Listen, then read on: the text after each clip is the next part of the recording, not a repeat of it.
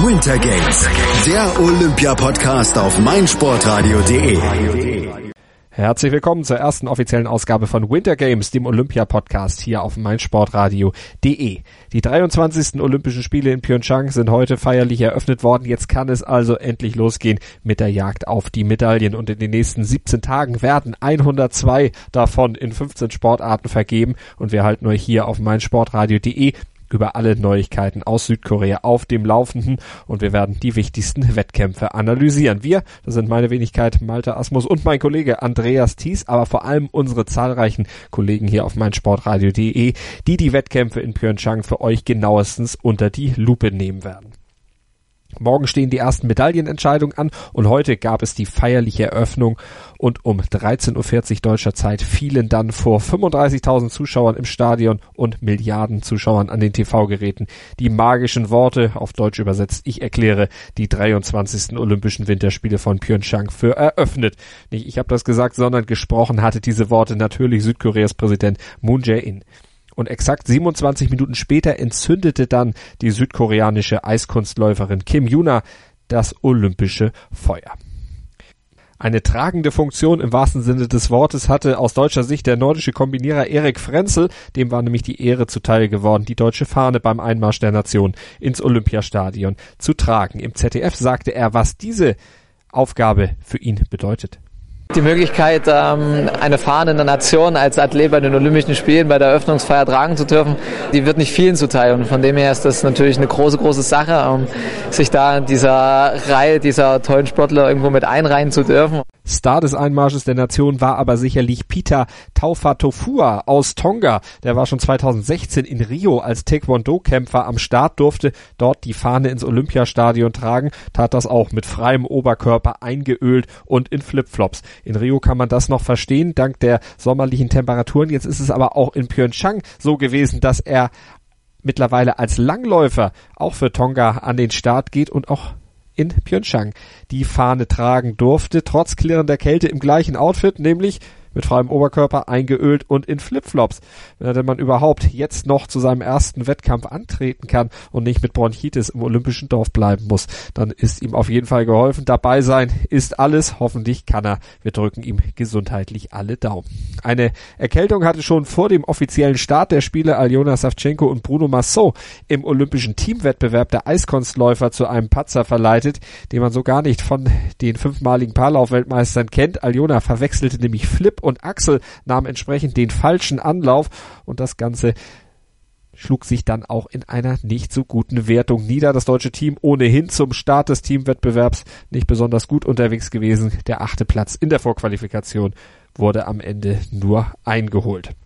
Bevor in Pyeongchang die Eröffnungsfeierlichkeiten beginnen konnten, wurde aber nicht nur schon Eiskunstlauf ausgetragen, es stand auch noch ein Urteil des Internationalen Sportgerichtshofes Kars aus. Das IOC hatte ja 45 russischen Sportlern und zwei Betreuern wegen angeblichen Verstrickungen in den Dopingskandal keine Einladung zu den Olympischen Spielen ausgesprochen und dagegen hatten die Athleten geklagt. Doch der Kars wies ihre Klage gegen diese umstrittene Einladungspraxis des IOC ab. Das bedeutet, dass zum Beispiel der sechsmalige Shorttrack-Olympiasieger Viktor Ahn ebenso wenig in Pyeongchang teilnehmen wird wie Biathlon-Staffel-Olympiasieger Anton Schipulin und auch die Langläufer Sergei Ustjugov und Ruslan Sacharow werden nicht mit dabei sein. Auch Eiskunstlauf-Olympiasiegerin Xenia Stolbova darf nicht starten und nicht starten dürfen. Das ist ein gutes Stichwort, denn das durften auch die deutschen Eishockey-Cracks nicht. Zunächst nicht, jedenfalls bei ihrer Abreise aus München in Richtung Pyeongchang.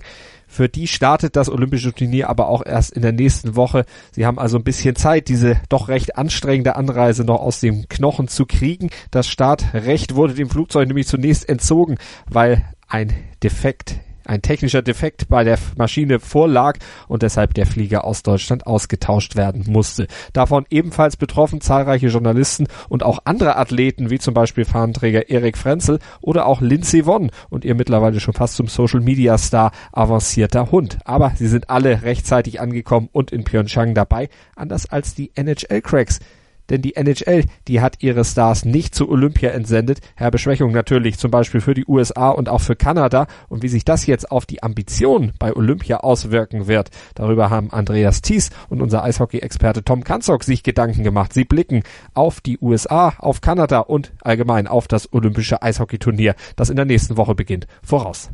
Und das nach einer kurzen Pause, in der ich euch natürlich noch auf unsere iOS und Android App hinweisen möchte, denn mit der könnt ihr nicht nur Winter Games, unseren Olympia Podcast, sondern alle anderen Podcasts auf meinsportradio.de ganz bequem unterwegs runterladen, hören und habt uns immer in eurer Hosentasche mit dabei. Sei dein eigener Programmchef. Mit unserer neuen meinsportradio.de App wählst du jetzt zwischen allen Livestreams und Podcasts. Einfach, immer, überall. Hol dir unsere neue App für iOS und Android und bewerte sie jetzt bei Google Play und im App Store von iTunes. Rugby. Deutschland gegen Georgien mit Andreas Thies. Am 17. Februar ab 14.25 Uhr live auf meinsportradio.de. Im Web und in der App. Winter Games, der Olympia-Podcast auf meinsportradio.de. Eishockey. Die Winterspiele von Pyeongchang sind eröffnet und nächste Woche gehen auch die Eishockey-Wettbewerbe los. Das deutsche Team ist qualifiziert, nachdem es 2014 die Qualifikation nicht geschafft hatte. Es werden zwölf Teams dabei sein. Welche Teams dabei sind, wer die Stars sind, warum die NHL nicht dabei ist und wer am Ende dieses Turnier gewinnen wird, das weiß unser Eishockey-Experte Tom Kanzok. Hallo Tom. Hallo Andreas.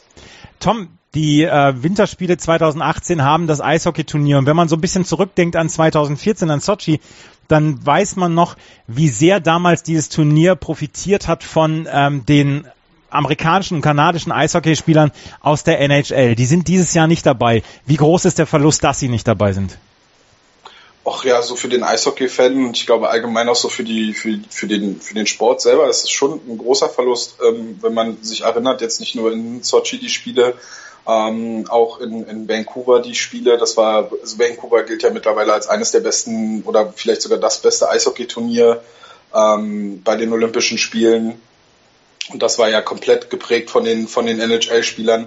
Ähm, und Sochi war ja war ja da stand ihm ja im Nichts nach und äh, es ist schon schade, dass jetzt da die besten Spieler der, der Welt halt fehlen bei den Olympischen Spielen, aber es ist auch natürlich die Chance dann jetzt für Spieler, die vielleicht so ein bisschen aus dem Fokus der NHL gerutscht sind oder auch Spieler, die vielleicht nie die Chance hatten, auf so großer Bühne zu spielen, sich jetzt hier nochmal äh, zu präsentieren und ihr Land äh, zu repräsentieren. Ja, ähm, zwölf Nationen sind dabei. Die NHL, wie gesagt, ist nicht dabei. Ähm, die NHL hatte sich dagegen entschieden letztes Jahr. Da hat der Commissioner dann auch gesagt, nee, wir werden unsere Profis nicht abstellen, beziehungsweise die Saison nicht unterbrechen.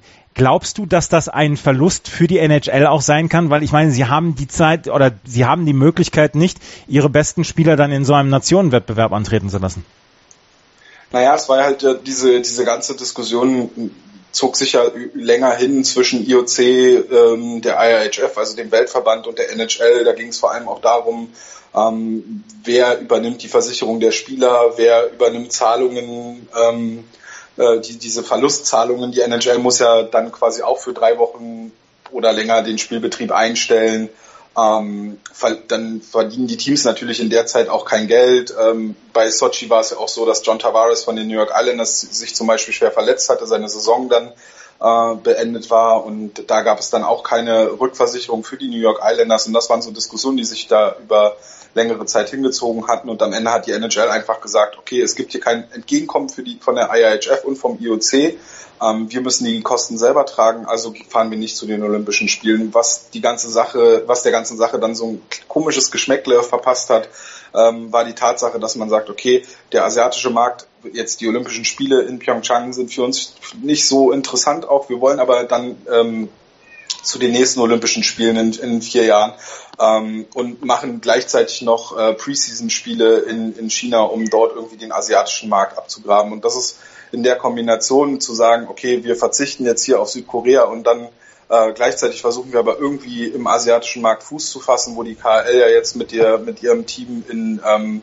in Peking äh, ja ja so, so einen Fuß schon in der Tür hat.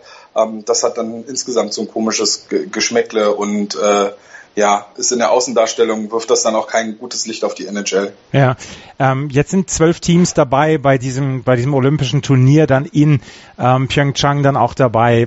Der gleiche Modus wie vor vier Jahren, das heißt zwölf Teams, drei Gruppen, jeweils vier Mannschaften. Der erste kommt auf jeden Fall ins Viertelfinale, die acht anderen Mannschaften, beziehungsweise der beste ähm, Gruppenzweite kommt auch ins Viertelfinale, die anderen acht Mannschaften machen dann die restlichen vier Viertelfinalisten aus. Sind denn Kanada und die USA nach Abzug der NHL-Spieler noch als Favoriten zu bezeichnen oder ähm, haben sie dann eher Schwierigkeiten? Ich könnte mir vor, zum Beispiel vorstellen, dass Kanada eher ein stärkeres Team an den, äh, an den Start bringt als die USA. Das auf jeden Fall. Also die, die Kanadier haben aufgrund ja, der Nationalsportart Eishockey in ihrem Land natürlich äh, eine riesen Auswahl auch außerhalb der NHL an Spielern, ähm, die sie zu den Olympischen Spielen schicken können. Ob das jetzt dann tatsächlich ein absolutes Championship-Team ist, wenn man das so bezeichnen will, ähm, das wird das Turnier auf jeden Fall zeigen.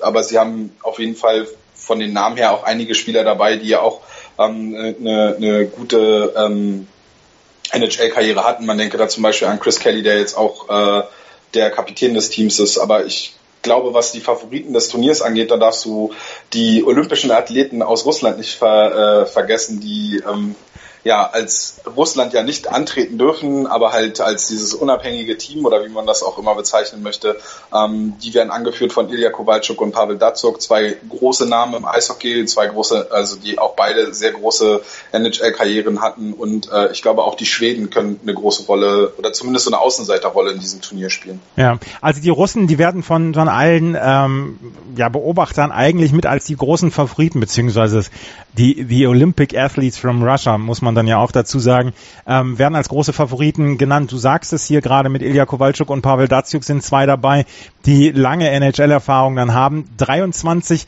der 25 Spieler sind zwar von den zwei besten Teams in der KHL. Das heißt, die Eingespieltheit ist dann ja auch noch da. Das könnte durchaus dann auch noch ein Faktor sein.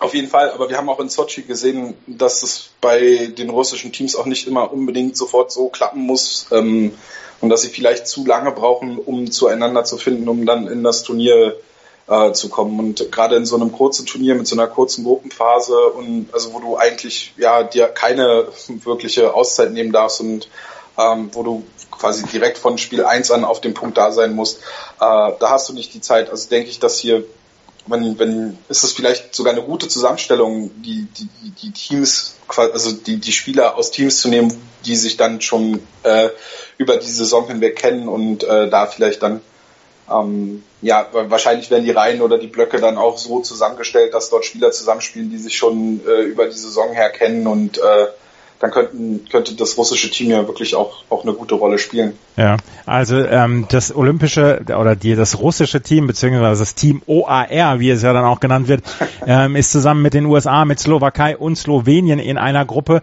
Ähm, die Kanadier spielen mit Tschechien, mit Schweiz und mit Südkorea, dem Gastgeber, dann in einer Gruppe. Das, die Gruppe C ist die Gruppe der deutschen Mannschaft. Dort sind Schweden, Finnland und Norwegen, quasi der skandinavische Gruppe plus Deutschland mit dabei. Und bei den Schweden, du hast sie eben schon erwähnt, da sind einige Spieler dabei, auf die man unglaublich achten muss. Viktor Stahlberg, Anton Lander, Jonas Enroth und vielleicht Rasmus Dahlin, 17 Jahre alt, der als kommender Nummer 1 Draft-Pick gilt. Die Schweden haben ein hochinteressantes Team. Das finde ich auch. Also das ist wirklich, äh, gerade du hast Rasmus Dahlin schon angesprochen, der wird hier ähm, der hat ja bei der U20 WM schon ähm, auf sich aufmerksam gemacht, macht eigentlich seit über einem Jahr immer wieder auf sich aufmerksam. Wer ähm, so ein bisschen sich in dieser Eishockey-Sphäre auf Twitter oder äh, in anderen sozialen Medien äh, rumtreibt, der wird auch immer wieder äh, von GIFs oder Videos von ihm ähm, zugeschüttet. Der ist wirklich ein, ein sehr, sehr guter Eishockeyspieler, ein sehr guter Verteidiger. Man sagt, ähm, er hat so die Skills von Erik Karlsson und das Skating von, von äh, Niklas Lidström und das sind zwei nicht ganz so schlechte schwedische Verteidiger. Also ähm, auf den sollte man auf jeden Fall achten, wenn man die Chance hat hier. Die, ich weiß, die Spiele sind jetzt nicht immer zu, zu, zu ganz freundlichen Zeiten, aber wenn man die Chance hat, ein, ein schwedisches Spiel zu sehen und wenn es dann das Spiel der Deutschen gegen, gegen Schweden ist, dann sollte man auf jeden Fall äh, schauen und dann auch ähm, ein besonderes Auge auf Rasmus Dahlin werfen. Und was bei den Schweden ja auch immer noch mit dazu kommt, ist halt, dass ähm, sich diese Truppen ja auch regelmäßig sehen ähm, bei Weltmeisterschaften oder bei anderen Turnieren ähm, und dann ja immer eigentlich durch NHL-Spieler ergänzt werden. Und äh, die Schweden ja seit, spielen ja seit Jahren immer wieder einen Stil, wo sie äh, oder ihren Stil, der, der, den sie wirklich geprägt haben, dieses Team Eishockey, viele Passspiele, viel Schlittschuhlaufen. Und ich glaube, dass die Schweden gerade dadurch und dann durch die Zusammenstellung, dann durch Spieler wie Rasmus Dahlin, ähm, der Bruder von Henrik Landquist spielt ja auch äh, in diesem Team, ist glaube ich sogar Kapitän. Ähm, äh, Joel Landquist heißt ja genau. Ähm, ich glaube einfach, dass dieses Team mit diesem Team Eishockey, was sie spielen, wirklich auch eine gute Rolle spielen kann. Gerade auch in der deutschen Gruppe, glaube ich, gegen Finnland wird es wahrscheinlich ähm, zwischen Schweden und Finnland um, um den ersten Platz in dieser Gruppe gehen. Ähm, und wenn sie da über Platz eins dann weiterkommen, ich denke, die, also ich glaube, also die Schweden sind für mich so ein Geheimfavorit. Ich glaube nicht nur für mich. Nächsten Freitag am 16. Februar spielt Schweden gegen Deutschland und das zu einer sehr freundlichen, zu einer der deutschen freundlichen Zeit um 13.10 Uhr. Also vielleicht habt ihr ja die Gelegenheit, dann dieses schwedische Team zu sehen. Die deutsche Mannschaft spielt ähm, einen Tag vorher gegen Finnland morgens um 4.10 Uhr und dann gegen Norwegen auch nochmal um 4.10 Uhr. Das heißt, da müsste man ein ganz kleines bisschen früher aufstehen. Was traust du denn dem deutschen Team zu? Es gab jetzt dann ähm, durchaus ein paar Diskussionen, dann ja auch im Vorfeld. Marco Sturm hat sein ähm, Team bekannt bekannt gegeben, hat dann auch so ein bisschen gejammert, dass er nicht unbedingt die große Auswahl hat. Jetzt sind die NHL-Spieler nicht dabei. Ich meine, wer sich ähm, dann zurückerinnert, 2016 bei der äh, bei der Olympia-Qualifikation, das vielleicht beste deutsche Team ever, was aufgelaufen ist, da hat er jetzt nicht mehr die Auswahl. Ähm, da sind die Spieler nicht mehr dabei, wie zum Beispiel Leon Dreiseitel oder Tom Kühnhackel. Ähm, was traust du denn dem deutschen Team zu, beziehungsweise wie findest du den Kader von Marco Sturm in diesem olympischen Turnier? Also ich finde den Kader in der Zusammenstellung e-, etwas fragwürdig. Ähm, ja, er hat nicht die, er kann nicht auf die NHL-Spieler zurückgreifen. Gerade Leon Dreiseitel tut da natürlich weh. Wir haben es ja auch bei der WM im letzten Jahr gesehen, ähm, wie sehr er dieser Mannschaft helfen kann, wenn er dazukommt. Ähm, auf der anderen Seite finde ich es dann sehr fragwürdig, dass er, dass Marco Sturm dann aber nicht auf die besten Spieler in der DEL zurückgreift, sondern dann eher einen Kader zusammenstellt, ähm, der ihm bei der Olympia-Qualifikation geholfen hat. Sicherlich ist das so ein, ja, so zu so einem Stück weit auch aus, aus Dankbarkeit geschehen.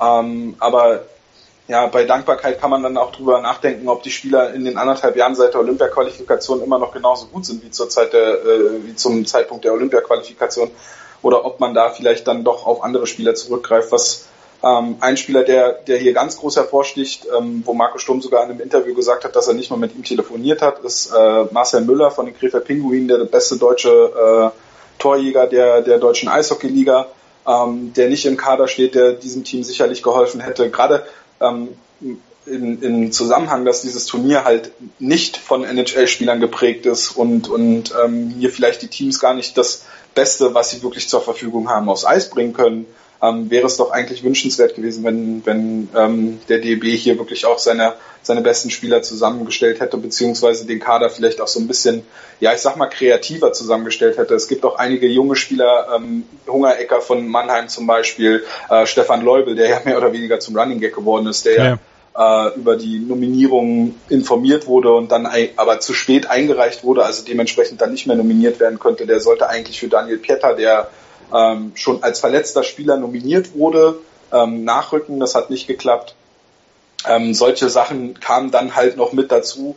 Ähm, wie gesagt, dann die jungen Spieler, die jetzt in diesem Kader fehlen, wo man sicherlich hätte sagen können, okay, warum, warum rückt der Spieler jetzt nicht in diesen Kader mit rein? Ähm, dann, ich glaube, sieben Spieler von den Adler Mannheim sind in diesem Kader und die Adler haben jetzt nicht unbedingt die beste Saison dieses Jahr gespielt und sich, diese sieben Spieler haben sich dann bestimmt auch nicht auf äh, nach vorne in den Fokus gespielt, dass sie, dass, dass man keinen Weg an ihnen vorbeigefunden hätte in der Kadernominierung. Ähm, und die Torhüter-Position, da bin ich halt wirklich auch der Meinung, dass man hier hätte ähm, zumindest mal nach Nürnberg schauen können. Da spielen nämlich die zwei äh, statistisch besten deutschen Goalies der DEL, beziehungsweise die beiden sind sogar die besten Goalies der DEL äh, statistisch gesehen und die beiden haben auch keine Berücksichtigung in diesem Kader gefunden. Das also insgesamt ja. Das wollte ich gerade fragen. Gerade auf der Torwartposition, Danny aus den Birken zum Beispiel oder Dennis Endras, beides keine Stammtorhüter in der DEL. Ja, Danny aus den Birken hat halt leider so ein bisschen den Ruf, dass man mit ihm nichts gewinnt. Letztes Jahr hat das aber äh, bewiesen, dass er eine Meisterschaft gewinnen kann mit ähm, dem ERC Red Bull München. Aber du hast schon recht, er ist halt kein Stammtorhüter. Ähm, Dennis Endras hat auch nicht die beste Saison gespielt, genau wie die Adler Mannheim eben. Ähm, Und Timo Pielmeier ist leider ähm, nach einem sehr guten Saisonstart auch etwas abgekühlt und äh, ja, ist vielleicht dann, er hat halt auch so den, den, den Ruf aus den, aus, von der Meisterschaft mit dem ERC Ingolstadt, ähm, dem er nicht mehr so ganz gerecht wird, dass er halt wirklich ein sehr, sehr guter Goalie ist. Er ist ein guter Goalie. Ähm, wenn man, sage ich mal, jetzt nicht noch Niklas Treutel und äh, Andreas Jenicke zur Auswahl hätte, dann könnte man durchaus auf Timo Pielmeier zurückgreifen, aber die beiden Goalies hätte man zur Auswahl gehabt und man hat sie nicht nominiert und das finde ich wirklich sehr fragwürdig. Ja. Also die Entscheidung auf der Torhüter-Position plus diese Aussage zu Marcel Müller, ähm, das sind wirklich so die beiden großen Sachen, die ich, die ich sehr fragwürdig fand in dieser Zusammenstellung des deutschen Kaders. Ja. Ähm, die Gruppe ist jetzt dann auch nicht ganz leicht, muss man dann ja auch dazu sagen. Also ja. mit äh, Schweden und Finnland sind zwei wirkliche Brocken dabei, gegen die man dann auch in den letzten 25, 30 Jahren immer so seine Probleme hatte und gerne mal einen auf die Mütze bekommen hat. Jetzt ist Norwegen mit dabei. Kann es für das Team von äh, Marco Sturm eigentlich nur darum gehen, Norwegen zu schlagen und dann mal zu schauen, gegen wen man in dem Spiel ums Viertelfinale ähm, kommt? Also Norwegen sollte man in der Gruppe auf jeden Fall schlagen, beziehungsweise das sollte das Spiel sein, wo man, wo man alles auf Sieg setzt.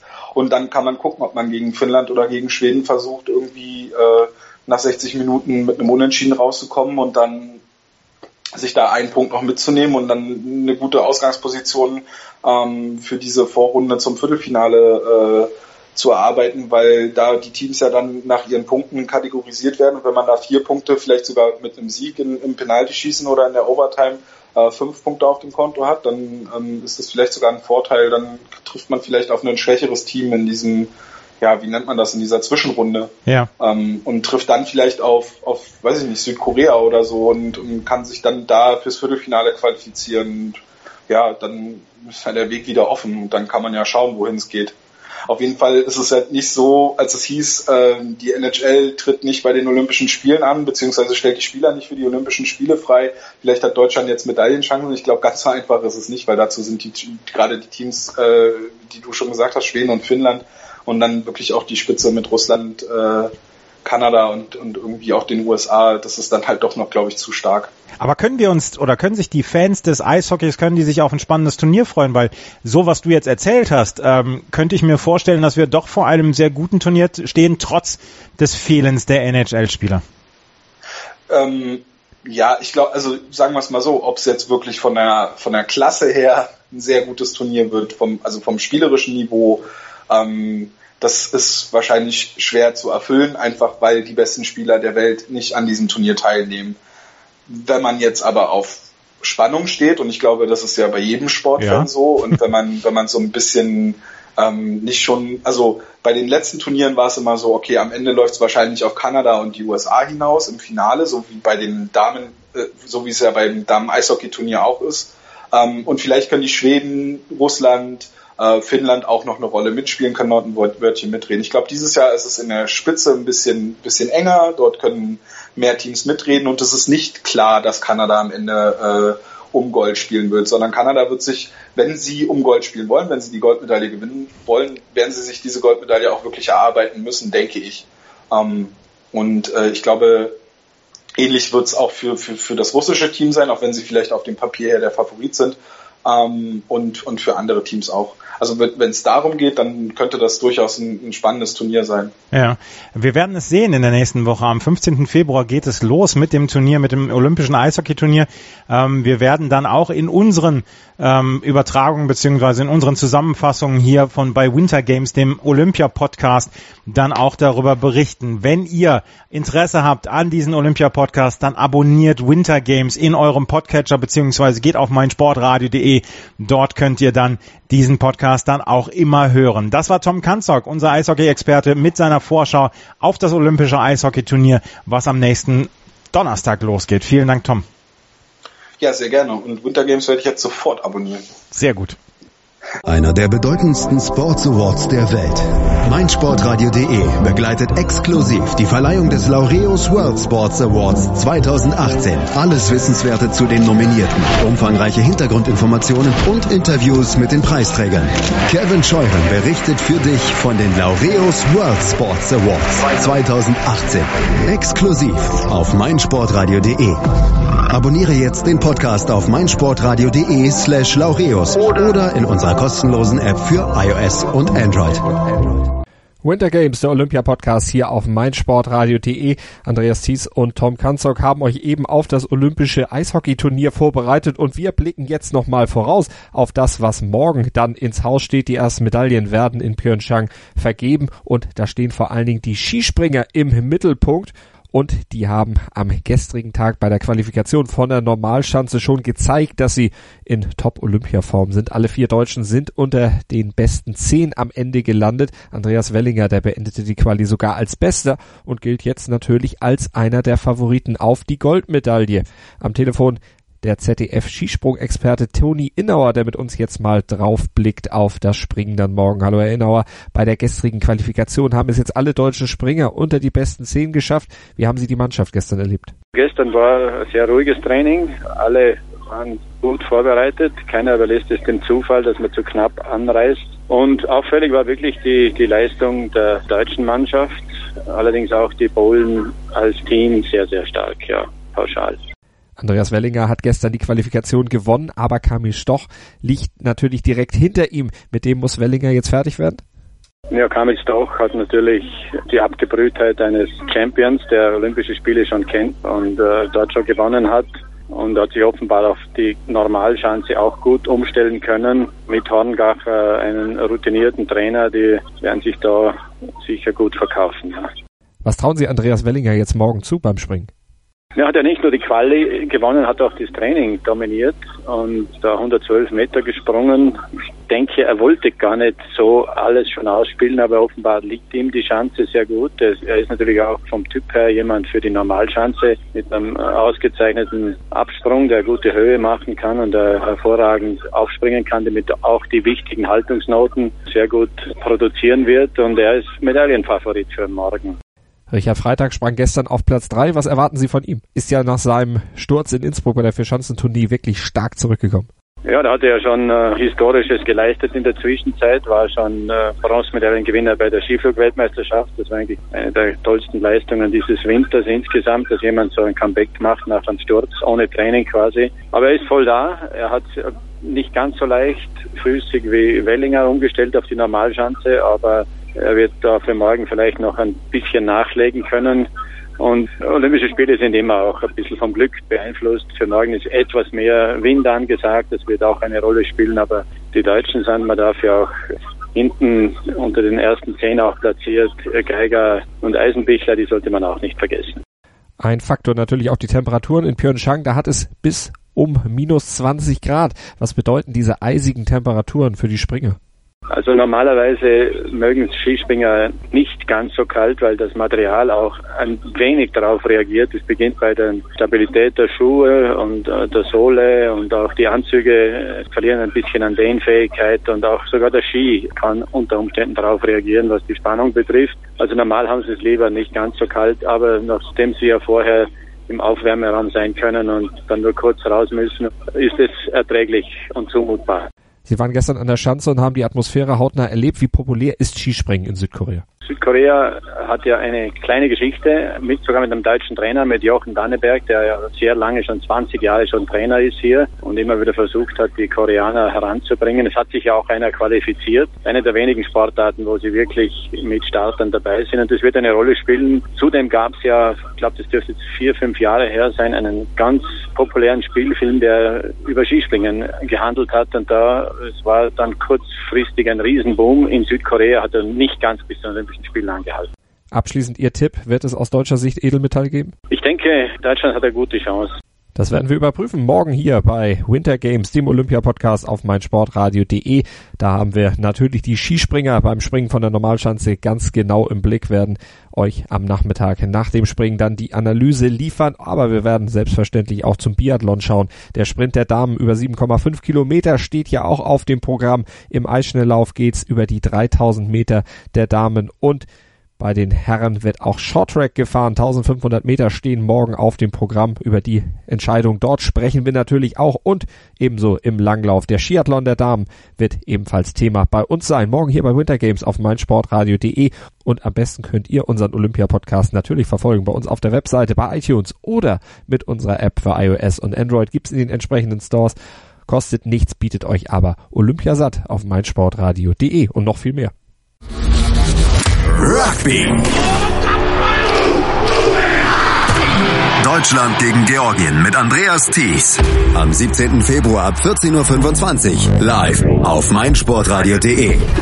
Im Web und in der App. Ich habe mich natürlich schockverliebt, weil die war wirklich ganz, ganz klein. So begann die Mensch-Hund-Beziehung zwischen Christina und Tierschutzhund Frieda. Und wie es danach, nach dem ersten Moment der Verliebtheit, so weiterging und welche Klippen es danach zu umschiffen galt, das hört ihr in der neuen Ausgabe von Iswas Dog, dem Podcast für harmonische Mensch-Hund-Beziehungen. Iswas Dog? Mit Malte Asmus. Überall, wo es Podcasts gibt.